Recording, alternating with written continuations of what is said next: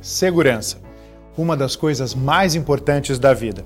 Por isso, o Cresce que você conhece e confia criou o App Cresce. Nele, você pode encontrar o um imóvel para o seu lar, negócio ou investimento. Todos cadastrados por corretores de imóveis fiscalizados pelo órgão regulador.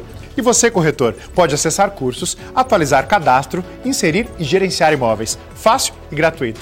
Baixe agora o app Cresce, seu imóvel com segurança na palma da sua mão. Doutor, muito obrigado, obrigado pela apresentação. Faço aqui os meus agradecimentos uh, à pessoa do presidente, uh, também Vossa Senhoria, a todos que estão aí nos assistindo. Uh, para mim é uma honra desde 2012, é um ano muito importante para mim, com essa confiança, confiabilidade aí há anos, né, palestrando, trazendo lives, informações contratos, todo tipo de situação jurídica aí compartilhando com vocês, tá? Corretores que são aí, além de uh, colegas, amigos que eu tenho, e realmente eu faço aqui questão de frisar o meu carinho, meu amor pela instituição e pelos uh, corretores de imóveis, não só do Estado de São Paulo, tá? Uh, enfim, é uma grande amizade, é isso que eu tenho a destacar. E o assunto, o assunto de hoje, realmente, eu fiquei até em pé, né? Hoje eu mudei um pouquinho o estilo para ficar de frente a vocês, de pé, aqui pertinho da minha lousa, para tratar sobre um assunto extremamente importante, como todos os outros que a gente vem tratando aqui. Uh, essa, essa concepção, esse conceito que eu trago hoje, é, esse questionamento, enfim, é, ele, ele, vem exatamente de fatos reais muito importantes, muito importantes, onde o direito que teve que se adequar, teve que ser dinâmico, passar a ser dinâmico, ele veio no sentido de preencher lacunas, né? preencher dificuldades, mas não intervir de maneira pontual e de modo a prejudicar as partes. Ele vem de maneira a ajudar, de maneira a colmatar, a preencher é, uma necessidade. Mas, enfim, sem delongas, fato é que até minha esposa achou estranho, ela disse, mas eu não concordo. Como assim? Como assim é, não ter o consentimento sem o, consentimento da outorga? Como é que, como é que funciona isso? Vou tratar para vocês aqui. A ideia é o seguinte, uh, e eu quero, assim, iniciar exatamente sendo categórico. O consentimento do cônjuge, do convivente, do consorte é inafastável. É inafastável.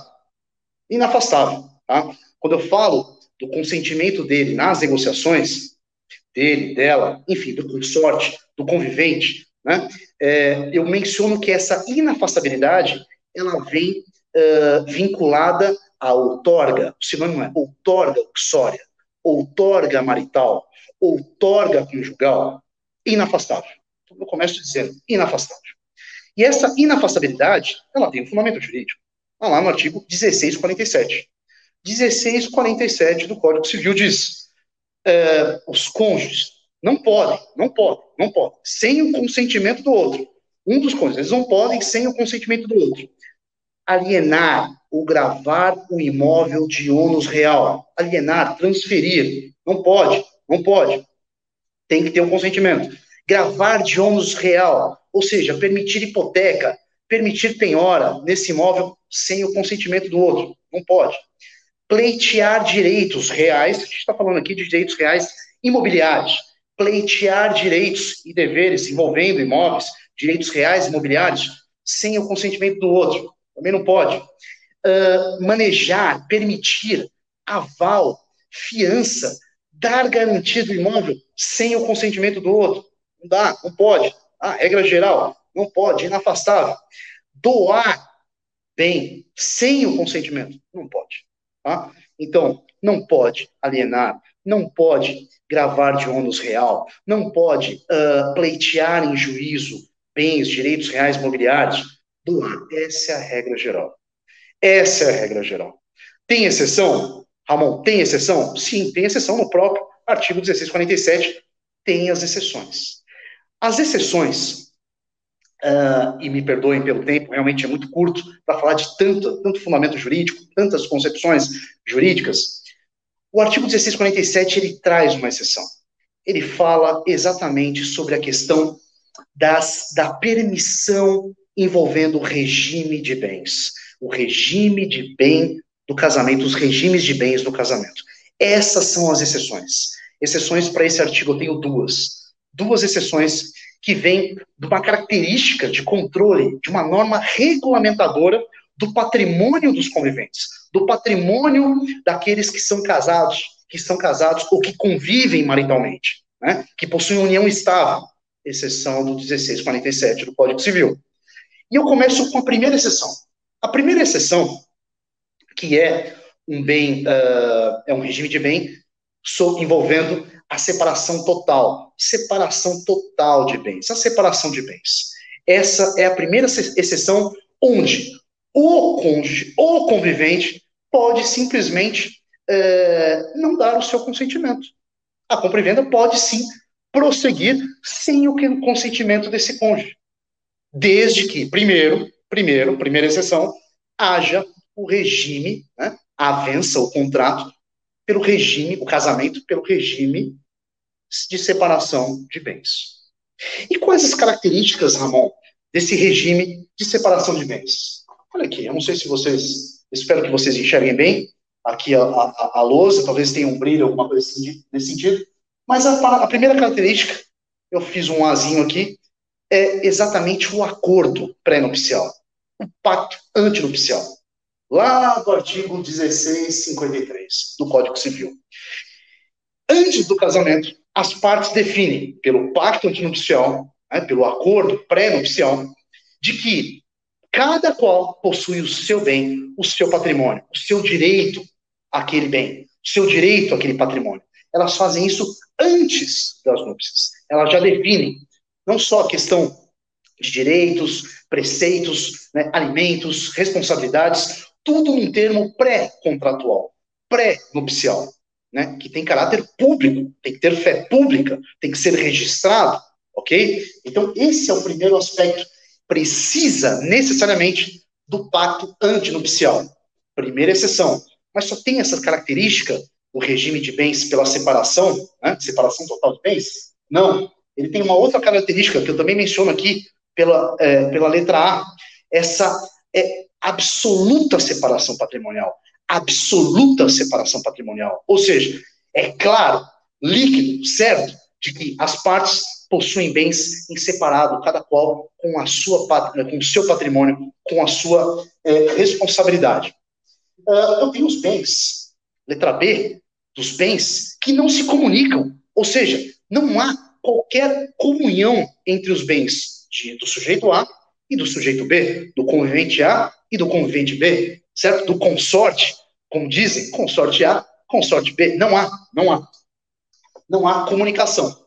Mas há um condomínio, olha, uma composse. Então, não há o direito em si de dispor, né, é, de vender, enfim, de gozar tranquilamente, mas há sim a ideia de, de, de condomínio aqui, como se fosse a característica do condomínio de é um condomínio que todos nós conhecemos, ou seja, é, apesar de eu compartilhar, de eu possuir em conjunto né, unidades é, comuns, partes comuns, aliás, eu não comungo, eu não detenho a unidade vizinha, ok? São unidades separadas, autonomias e propriedades separadas. Ou seja, também a característica nesse regime de bens, de separação total de bens, a característica de condomínio, com posse, tá? Mas termina aí? Não eu tenho a letra D. A letra D é a autonomia de ser responsável individualmente pelas dívidas. Ou seja, nesse regime, cada cônjuge, cada é, consorte tem a sua autonomia, tanto de deter o bônus dessa propriedade, quanto também de ser responsável individualmente pela dívida da sua propriedade, que ela não ficou, a propriedade que ela não ficou, uh, permaneceu em conjunto no casamento, não. Ela já foi previamente dividida daqui entender a característica de individualiza individualização, perdão, da dívida para cada cônjuge, para cada convivente, para cada companheiro. Eu também tenho a letra D, letra D também, trazendo para vocês uma concepção é, de disposição e gerenciamento. Olha a autonomia aí. Então, assim, até a jurisprudência traz essa autonomia. Uh, a partir do momento que você detém lá o regime de comunhão, separação, desculpe, separação total de bens, você como empresário, integralizando, colocando esse patrimônio na, na empresa, você pode vender, pode negociar esse patrimônio sem o consentimento do cônjuge, ainda que casado, mas sem o consentimento, sem qualquer problema. Está aqui autonomia de dispor, de gerenciar o próprio patrimônio, mesmo sendo casado, independente da, do consentimento e da autorização do outro para poder negociar. Por último, eu tenho o E. Esse é o esforço dos dois. O esforço dos dois. Independente de um patrimônio, é, de que um patrimônio esteja no nome de um dos cônjuges, de um dos consortes, no pacto é possível você delimitar para que, se houver um esforço comum de um deles, ainda que não tenha o nome registrado, para o, para o nome, para o patrimônio, em nome do outro cônjuge, há exatamente aqui um direito de reparação, direito de reparação. Ou seja, ainda assim, mesmo que eu não tenha a propriedade, eu não tenha o um nome formalizado naquela propriedade, eu tenho direito a ser reparado, a ser ressarcido no montante que eu colaborei. Tudo isso envolve o regime de separação total de bens. Esse regime é exceção à regra da inafastabilidade. Primeira coisa que eu comentei, regra geral é inafastável. O cônjuge tem que assinar, tem que consentir. Aqui é a primeira exceção que eu deixo claro. Primeira exceção, não precisa, desde que haja o pacto antinupcial e que nesse pacto tenha sido registrado, lá mencionado, tenha sido acordado de que as partes escolheram o regime de separação de bens. Esse é o primeiro. E o segundo? O segundo é palavrão. Desculpe, não é palavrão, é uma brincadeira. O segundo também é uma exceção ao consentimento do cônjuge. O segundo é o regime de participação final dos aquestos. Participação final dos aquestos.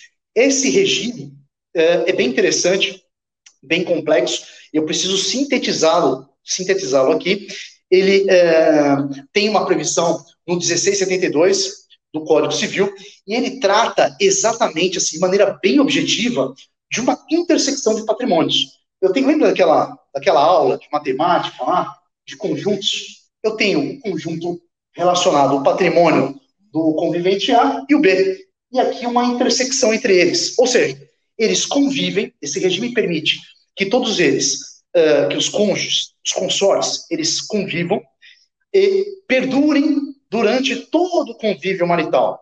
No final dele, dissolvida a sociedade conjugal, né, cada um vai ser beneficiado, vai oferir a metade do patrimônio que foi adquirido de maneira onerosa. Cada parte, ela permanece com uma utilização comum. Né? Eles comungam do mesmo patrimônio, durante a convivência da, da, da União. E no final, somente no final, de acordo com esse regime, eles pactuam, olha lá, de novo a necessidade de um pacto, de um acordo antinupcial, eles pactuam de que metade desse patrimônio adquirido de maneira onerosa será compartilhado, será dividido pela metade, 1 barra 2, pela metade. Ok? E o que não entra, o que não pode é, ser absorvido nesse regime de participação final dos aquestos, o que não pode ser, não, o que não é inserido nesse, nesse regime. É exatamente todo o patrimônio anterior ao, ao pacto, né, anterior ao casamento. Isso não entra no regime de participação final dos aquestos. Também não entra herança. Herança também não é permitida a, a, a, participação do outro cônjuge em bens advindos da sucessão, do direito sucessório.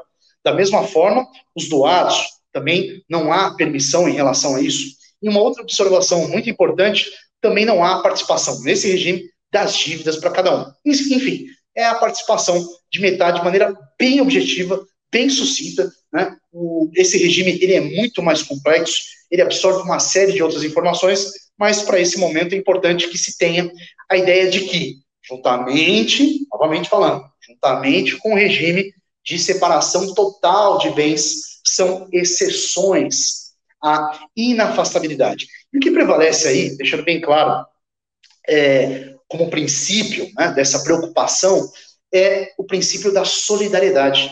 Né? É, é importante que haja sempre um mecanismo de solidariedade, de proteção desses cônjuges. Por que, que a ideia né, desses consortes, desses companheiros, desses conviventes? Por que, que a ideia, de fato, é prevalecer, é a prevalência né, do, da assinatura, do consentimento do cônjuge? Exatamente para que ele possa manter-se, né, manter-se em proteção familiar né, durante o convívio, numa situação é, real, atual, ou proteger-se numa desventura futura. Esse é o mecanismo, esse é o princípio, essa é a preocupação da legislação, já lá no artigo 1647, de proteção, de mecanismo de, de, de uh, baliza, balizador ao, aos cônjuges, aos conviventes, aqueles que realmente decidem conviver e juntar o patrimônio. Ok? Beleza, maravilha. Eu tenho esse aspecto de inafastabilidade, regra, e tenho exceção. Mas, Ramon, é, existe um problema. É, o nosso tema é o sem consentimento.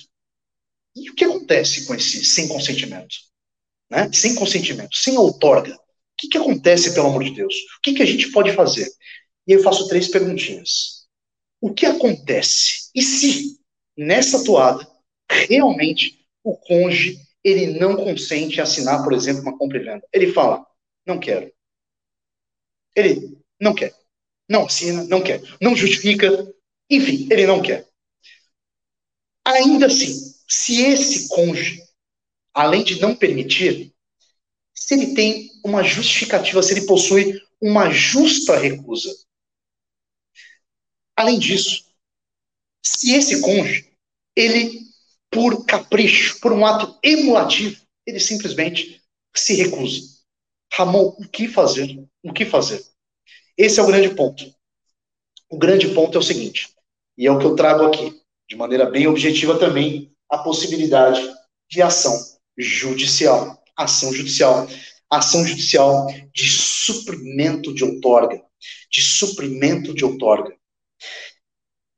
Essa ação judicial é uma ação judicial interessante, na medida que ela, ela, ela não tem uma característica de litígio. Ela não tem uma característica de lide.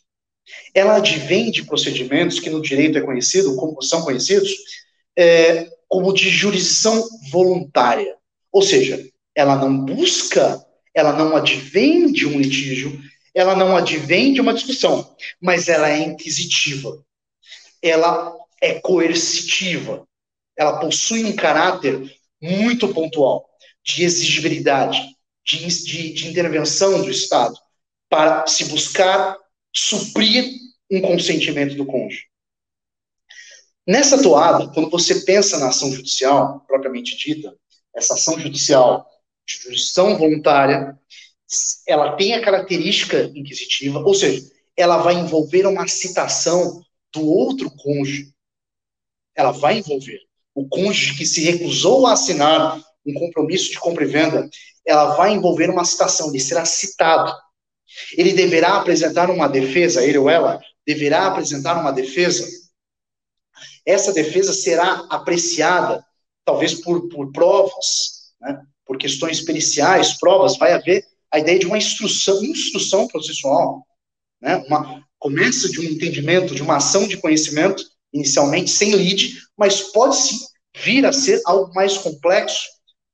Vai obter-se, obter-se-á uma sentença uma sentença que, se for desfavorável ao cônjuge, que não aceita, que não quer dar o seu consentimento, caberá a ele, de acordo com o artigo 5 inciso 35 da Constituição Federal, o direito de ação, ele vai poder é, é, recorrer, questionar, né, levar a situação para a segunda instância, né, para que ele justifique é, o interesse dele ou não de recorrer, de, de, de consentir.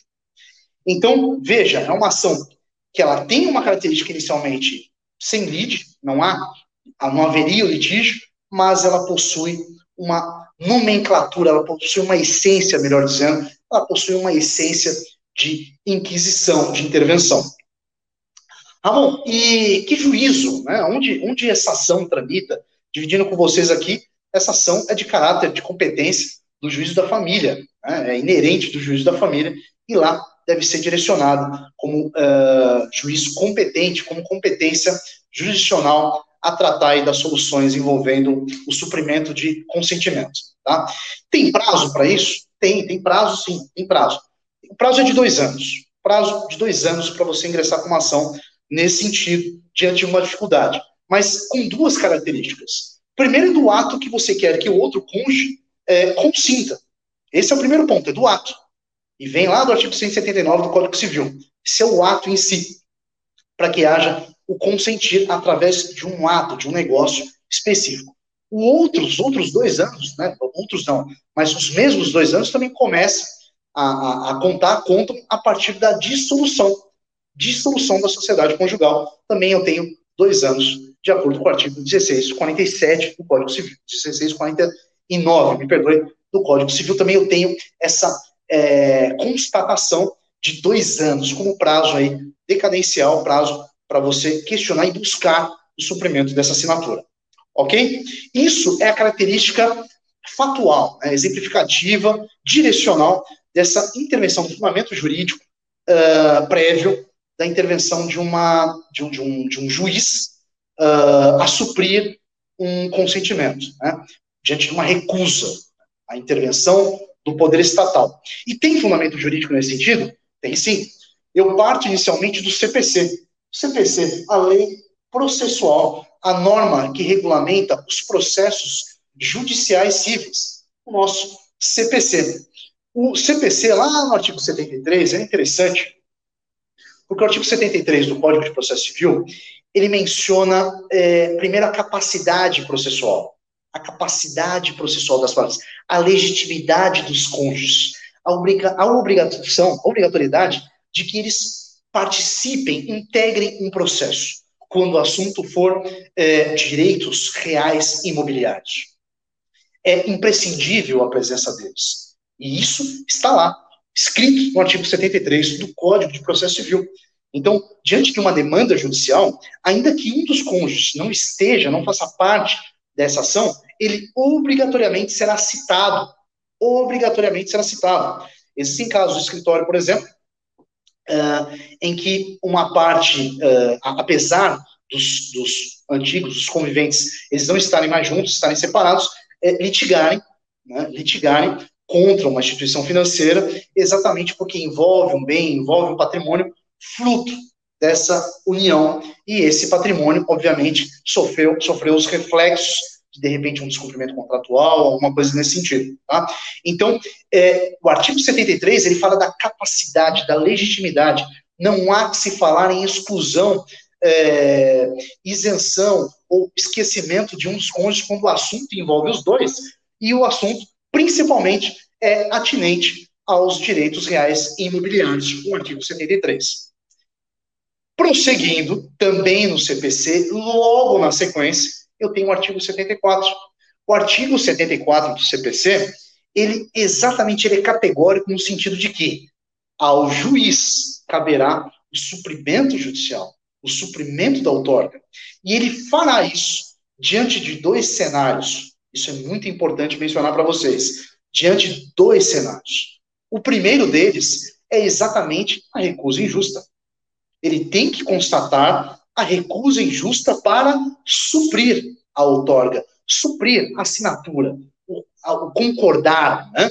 o acordar do cônjuge que simplesmente recusou. Mas cabe ao juiz, primeiro, analisar se a recusa é injusta. Cabe ao juiz, de acordo com o artigo 74, analisar se a falta de consentimento, se a ausência de consentimento, ela é injustificável, ela é impossível. Cabe ao juiz avaliar isso. E essa norma do artigo 74 do CPC está espelhada também no, na nossa norma material, direito material, Código Civil, lá no artigo 1648. Lá no artigo 1648. Cabe ao juiz. E eu estou frisando isso porque eu vou voltar nesse assunto ao finalzinho da nossa live. Uh, cabe ao juiz avaliar, consentir, suprir o consentimento na ausência, primeiro, de uma recusa justificada, inju, desculpe, injustificada. Segundo, quanto ao consentimento impossível. Quando for impossível para aquele cônjuge que recusou, consentir. Tá? 1648 do Código Civil. E aí eu exemplifico aqui para vocês para ficar mais claro, para não ficar tão técnico, tão é, envolvido assim em artigos. Uh, eu trago um exemplo naquele ponto de recusa justa. É possível, Ramon, ter recusa justa? Sim! É possível aquele que ingressou com ação querendo que o outro, querendo suprir a assinatura do outro, perca a ação? Sim, se a recusa for justa. E o que eu tenho de recusa justa? O que é possível ter de recusa justa aqui para exemplificar para vocês, né? Para dar uma tinha aí, verbigrácia, para trazer um exemplo para vocês. Um imóvel, de repente o valor do imóvel que está sendo negociado, que está sendo posto à venda, é irrisório, é vil. Isso é um exemplo. Outro exemplo interessante que eu gosto de, de, de trazer é, nas aulas é exatamente o fato de que é, não há concordância desse cônjuge, porque o aval e a fiança dados pelo seu consorte, eles são por troca de favores. É um exemplo também de recusa justa. O aval e a fiança ser por troca de favor. Olha, eu quero te ajudar lá na sua locação, enfim, é, pode, pode colocar meu imóvel como garantia. Esse é um exemplo de que recusa justa. E aquele caso de consentimento, o consentimento ser impossível, como requisito do artigo 74 do CPC e do artigo 1648 do Código Civil. Esse é um exemplo importante. Quando um dos cônjuges está ausente, não se sabe onde ele está, onde ele esteja, quando está enfermo, quando está interditado, quando, ainda em lugar uh, conhecido, a demora, o fato de, de, de que esse cônjuge uh, possa vir a demorar a voltar, né? e essa demora, uh, de maneira justificada ou injustificada, influencie, prejudique numa determinada negociação, esse fato também pode exigir que haja uma ação judicial de suprimento de consentimento. Então, veja, são exemplos, inclusive ao final eu também vou trazer uma situação interessante nesse sentido, e aí é um case, né, um processo judicial mesmo, mas veja, é preciso que haja claramente, para que o juiz intervenha, um binômio, uma dicotomia, um entendimento dicotômico, separado. A necessidade de quem pleiteia a, o suprimento do consentimento e o justo motivo, o justo motivo da recusa.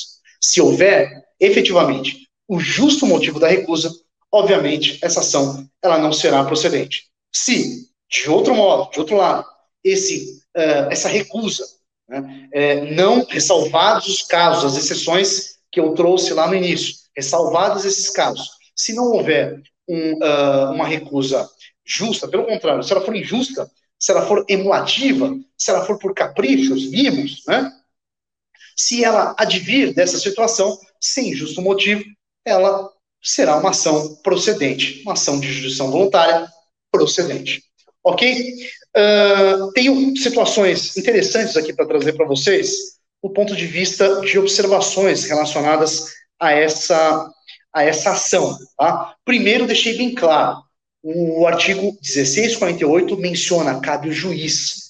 Então, de forma alguma, eu trago aqui a ideia de que os notários, né, os cartorários, os registradores, possam, de alguma maneira, impedir, né, impedir que não haja o consentimento do, do cônjuge uh, numa determinada discussão, negociação, desculpe, uh, de bens, uma negociação imobiliária. Tá? Então, não cabe ao, cartório simplesmente chancelar a exclusão do consentimento do cônjuge, ok? Esse é o primeiro ponto. Segundo, tem situações em que um deles, e isso não estou falando sobre exceções, as exceções que eu trouxe, eu estou dizendo dos, demais regimes de bens, tá? Existem situações que apenas um do cônjuge, dos cônjuges, dos conviventes, dos companheiros, oferta um bem comum, um bem comum, advindo da sociedade conjugal, assim uh, entendida, uh, como proposta oferta, como pré-contrato. Olha, vamos assinar um pré-contrato. Somente um dos companheiros, um dos conviventes, com o terceiro comprador. Existe jurisprudência que anula esse contrato, esse pré-contrato. Inclusive, eu tive a oportunidade de falar sobre isso é, os contratos em geral, anula esse contrato. Tem decisões do Rio de Janeiro, por exemplo, que tornam nula a, a proposta, tá? o pré-contrato, já logo ab início, o pré-contrato já é nulo, exatamente porque envolve um dos cônjuges, um dos conviventes, sem o consentimento do outro, ok?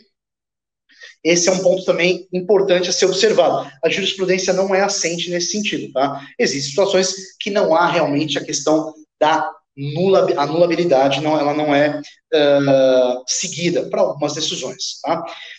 Uh, caso de, do decreto, também é importante compartilhar com vocês um decreto-lei de número 58 de 1937. Esse decreto ele fala, ele traz aqui as negociações antigas de Getúlio Vargas, ele traz as uh, negociações, as negociações feitas por lotes, parcelamento, da, contratos de compra e venda através de parcelamento de lotes, pagamentos parcelados de lotes. E ele traz uma observação categórica, e ao meu ver não foi revogada, que é do artigo 11, parágrafo 2 tá? Artigo 11, parágrafo 2 Ele traz, ele traz que é imprescindível, de novo, lá em cima, inafastável, inafastável o consentimento é inafastável a outorga uxória, a outorga marital, a outorga conjugal, inafastável, imprescindível. Ele traz esse artigo, esse decreto 58 de 1987. Outro ponto também importante aí, é, a legislação, né, a prevalência da legislação local, é o envolvimento de negociações é, onde o estrangeiro é vendedor, né, e o bem a ser negociado é aqui está localizado aqui no Brasil. Então, prevalece uma prevalência da legislação do Brasil, tá? E aí, não só independente da questão de regime de bens, eu tenho a questão da territorialidade, aplicação da legislação do Brasil. Artigo 8 da Lei 4657 de 42, a prevalência das normas do direito, né, a introdução das normas do direito brasileiro, prevalência dessa legislação.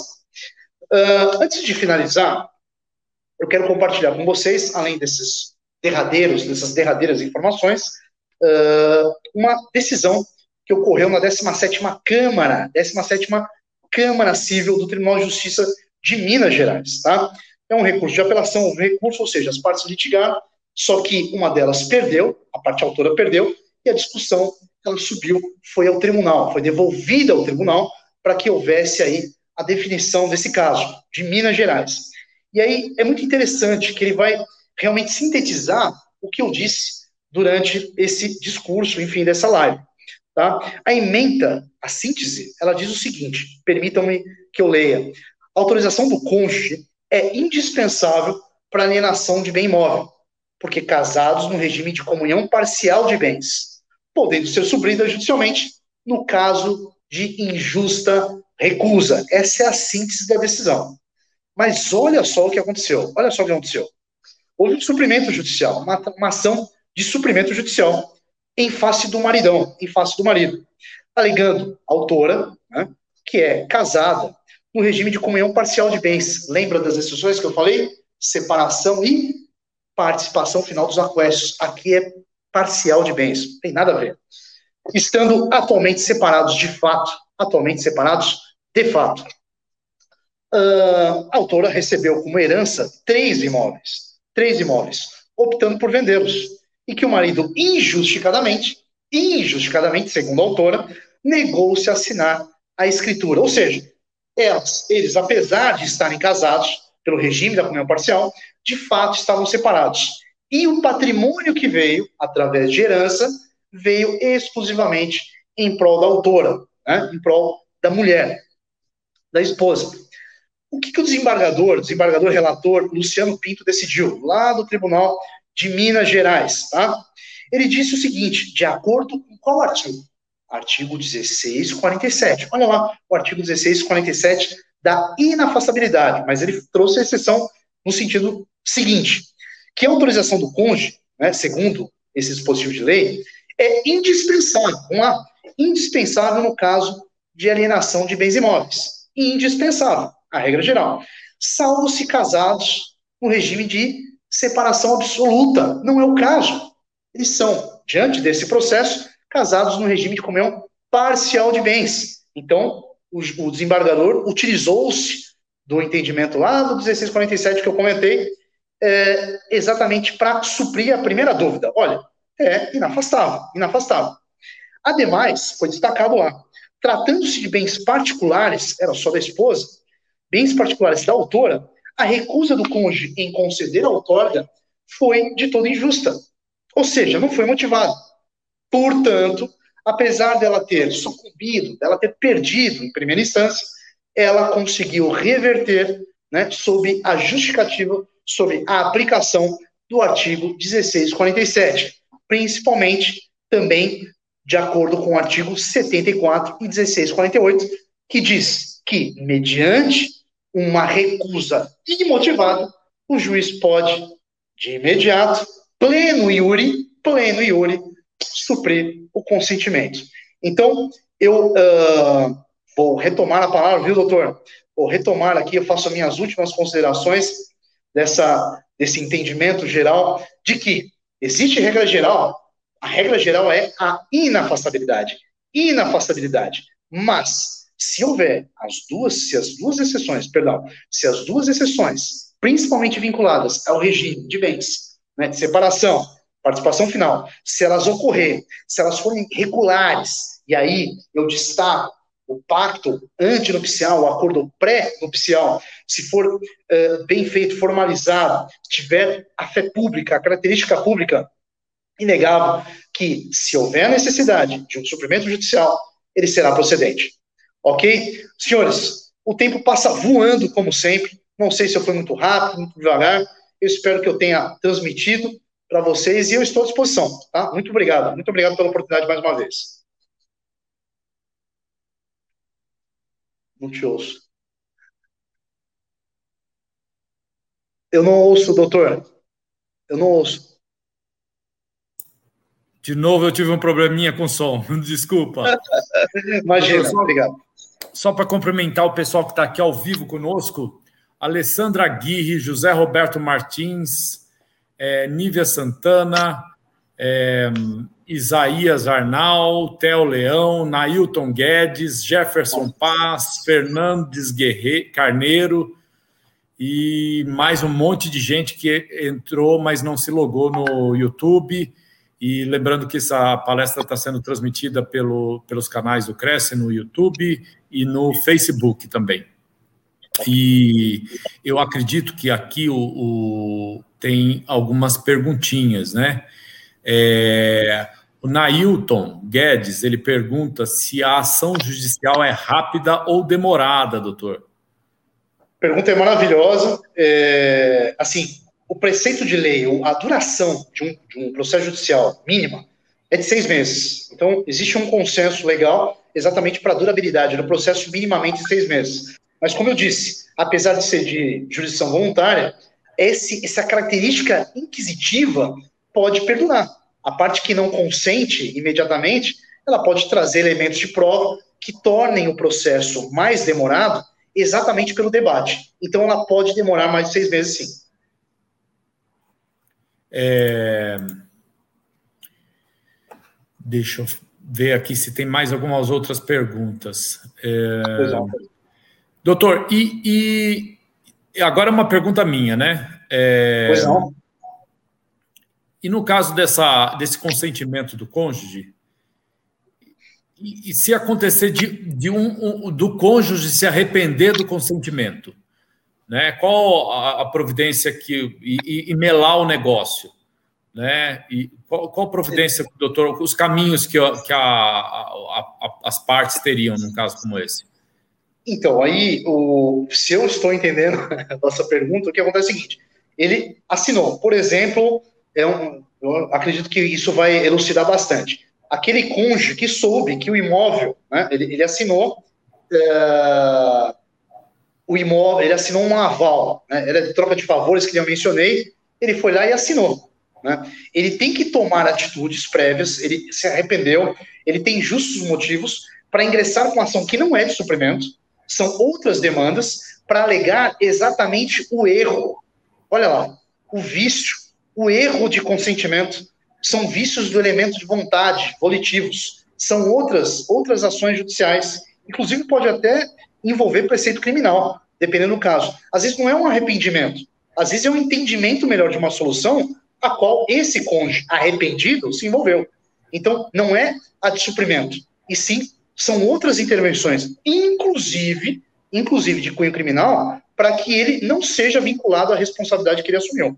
E eu trago aqui a ideia dos vícios de consentimento: erro, dolo, doação, né, é, erro de fato, enfim, uma série de outras coisas nesse sentido. Perfeito. É... Deixa eu ver se tem mais algumas questões aqui. É, eu, eu, por enquanto, a gente está sem questões, doutor. Mas, olha, eu passo, então, a palavra para o doutor para suas considerações ah, finais, para que a Tranquilo. gente possa... Eu...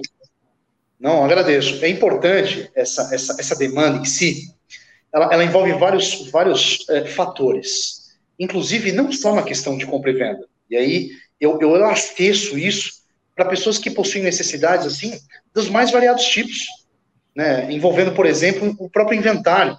Né? Infelizmente, muitas pessoas, é, calamidades, por exemplo, trazem aí o sumiço de pessoas e não há certeza do evento morte. Só que as obrigações familiares, por exemplo, elas é, perduram. E muitas vezes a dúvida, a dúvida se houve realmente o falecimento ou não de um determinado ente querido, pode ser que exija a intervenção estatal é, por meio de tutelas, de liminares, de supressões de suprimentos, não de consentimento, mas de assinaturas, de representatividade. Né? Então, eu não falei do evento morte aqui, é, porque não caberia na, nessa demanda de suprimento.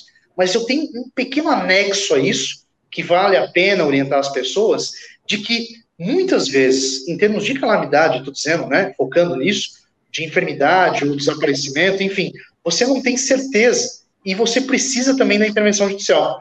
Então, não é a ideia exatamente da ação de suprimento, mas a composição de outras demandas para que aqueles parentes possam agir, possam regularizar patrimônios, ela também depende, vamos lá, de uma intervenção estatal para suprir, para dar consentimento, para viabilizar, é, para destrancar procedimentos, burocracias, enfim, para conceder liminares. Então, vai essa ideia também complementar em relação ao que nós trouxemos.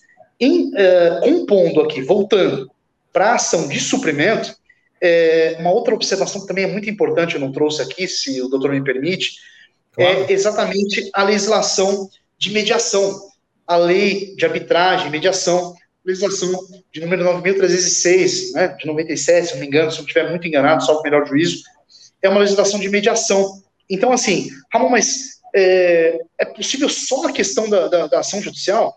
Então, previamente, as partes podem tentar utilizar-se não só dessa legislação, das prerrogativas do advogado, né, para que da lei 8906 de, de 94, para que haja a tentativa de mediação, de solução no campo, em terreno amigável. Né?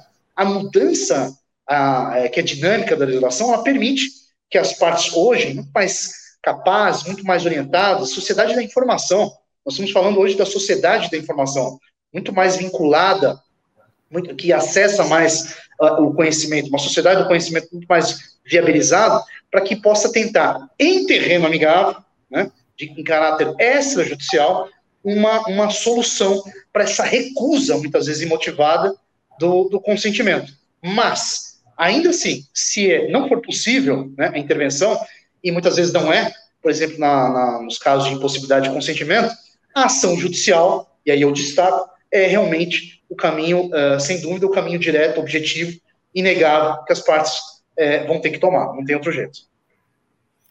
Doutor, e, e por é, consentimento do cônjuge, a gente entende somente aqueles casos em que há as, o, o, casal ele seja é, é, casado realmente no papel, ou também a gente pode, por analogia, incluir a, aquelas pessoas que tem uma, uma longa relacionamento de convivência marital e, e, e, que poderia aí ser equiparado, vamos dizer assim, a, a, ao, ao, cônjuge?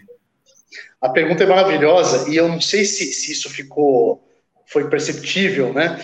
Durante toda a apresentação eu procuro eu procuro trazer é, um, um pronom, os pronomes de tratamento, né?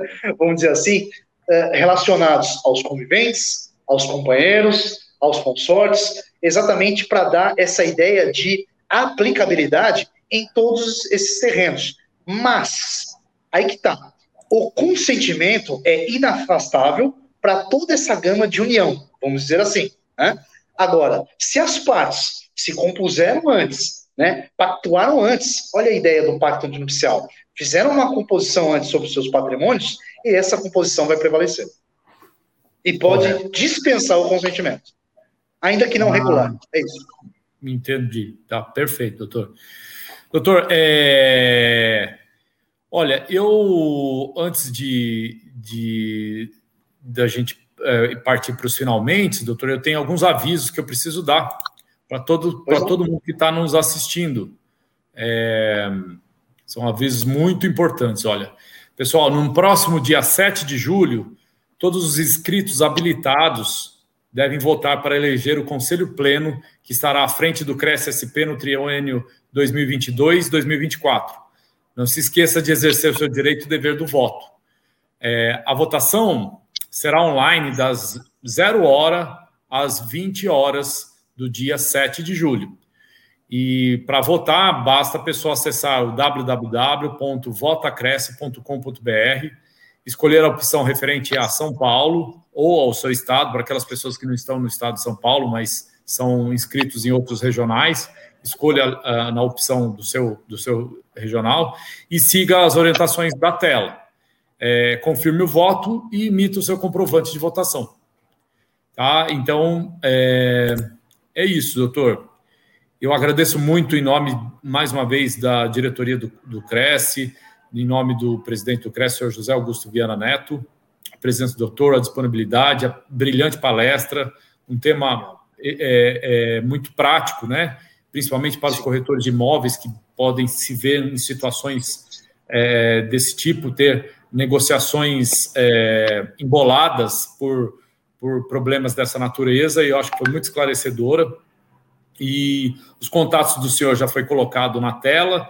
Então, quem quiser tirar dúvidas, né, doutor, pode é, ficar à vontade para entrar em contato diretamente com o doutor. Peço a todos que divulguem essa palestra, divulguem o trabalho do doutor, que é um trabalho excelente, uma pessoa muito dedicada ao que faz e que tem muito gosto pela, pela ofício não só do direito, como também o de lecionar, né, doutor? O doutor é muito Sim. didático, muito, é, muito assertivo. Então, obrigado. muito obrigado mais uma vez pela sua presença e pelo seu tempo de nos é, brindar com, essas, é, com esse conhecimento que é inestimável. Eu, eu agradeço demais, é, peço às pessoas que acessem lá o meu Instagram, no RR Ramon, R Ramon, underline Bezerra, por favor, faço questão estejam lá, perguntem. É, para mim, assim, é, até arrepia, porque é uma satisfação muito grande mesmo, muito sincera, de participar com vocês, de ser convidado. Né? Sinto muita saudade, eu falei dos bastidores aí, sinto muita saudade de, de, de estar presente, sentir né, o, o ambiente, de tomar aquele café antes, de falar com todos, com cada um, né, de conversar depois. Eu não vejo a hora disso acontecer, mas sintam-se todos abraçados. Eu agradeço muito a oportunidade.